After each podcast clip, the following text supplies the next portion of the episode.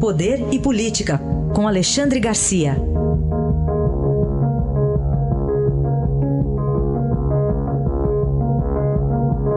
Alexandre, bom dia. Bom dia, Raíssa. Bom dia, Carolina. Bom dia. Bom, retomar algum assunto também da semana passada, porque foi na sexta final que o ex-ministro José Dirceu se apresentou à Polícia Federal, né, Alexandre? Pois é, e foi recolhido ao chamado Complexo Médico Penal eh, de Pinhais. Né? Fica no município de São José dos Pinhais, lá onde está um dos melhores aeroportos do país, o aeroporto Afonso Pena, na região metropolitana de, de Curitiba. Eh, são recolhidos aquele, aquele presídio eh, idosos, cadeirantes, mulheres grávidas, né? pessoas especiais, enfim, que precisam de, de cuidados. E está lá, então, o, aquele que foi o, o mais poderoso dos ministros do governo Lula, que foi presidente do PT, que foi até chefe do advogado Dias Toffoli, que hoje é presidente do Supremo. São 730 presos lá dentro. É uma prisão especial, toda limpinha, toda organizada.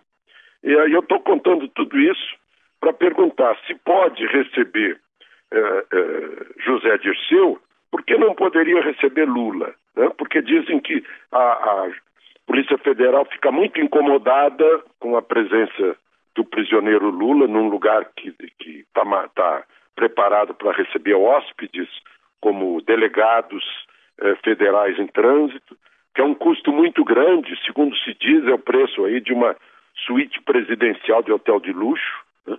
Eh, por que não? Né? Agora apareceu uma complicação ainda maior para realizar essa transferência, né? O ex-ministro Bresser Pereira anuncia que Lula tem uma namorada, que é uma socióloga, e que o visita com frequência.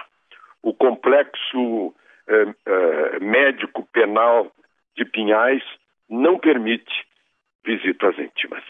Alexandre, é, queria saber so, sua opinião sobre governo e oposição tentando trilhar um caminho para a governabilidade, ou pelo menos pensando na reforma da Previdência, o que, que a gente pode ver pela frente? Pois é. Está uma pasmaceira geral, né? Economia estagnada, desemprego elevado, a indústria brasileira é atrasada, né? uh, a, a, extrema uh, esquerda fala em Lula livre, a extrema direita fala em Bolsonaro traído, né? e, e dois, os dois lados, o governo e a oposição, parece que não fazem ideia de o que fazer para desenvolver o país, isto é, atrair investimentos, atrair otimismo e entusiasmo, que são os combustíveis do desenvolvimento, com isso derrubar o desemprego né, e sair o país da pasmaceira. Parece que não sabem o que fazer, nenhum nem outro. Né? Nenhum, nenhum tem é, é, sugestão, a oposição não tem sugestão, o governo é, não consegue deslindar o nó. E aí a gente, olhando para trás, a gente vê que não prepararam o futuro do país nesses últimos anos. Porque o que gastaram com esmola é muito maior do que deveriam ter gasto com ensino e capacitação profissional, que é o que prepara o futuro do país. Né? Esse, é o, esse é o nosso nó principal. Aliás, falando aí desse contingenciamento de gastos, que a gente tem ouvido falar muito em contingenciamento, bloqueio ou corte, né? É, isso aí tem uma história, né, Alexandre? Vamos rememorar. É, tem uma história de um quarto de século já, né?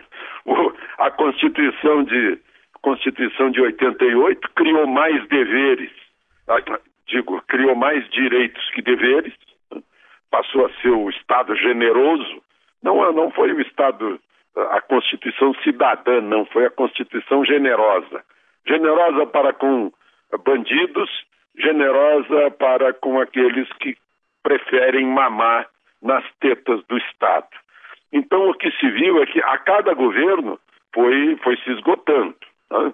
Veio, veio o governo Collor, governo Itamar, uh, governos Fernando Henrique, governos Lula, governos Dilma, agora chegou o governo Bolsonaro já sem nada, esgotou.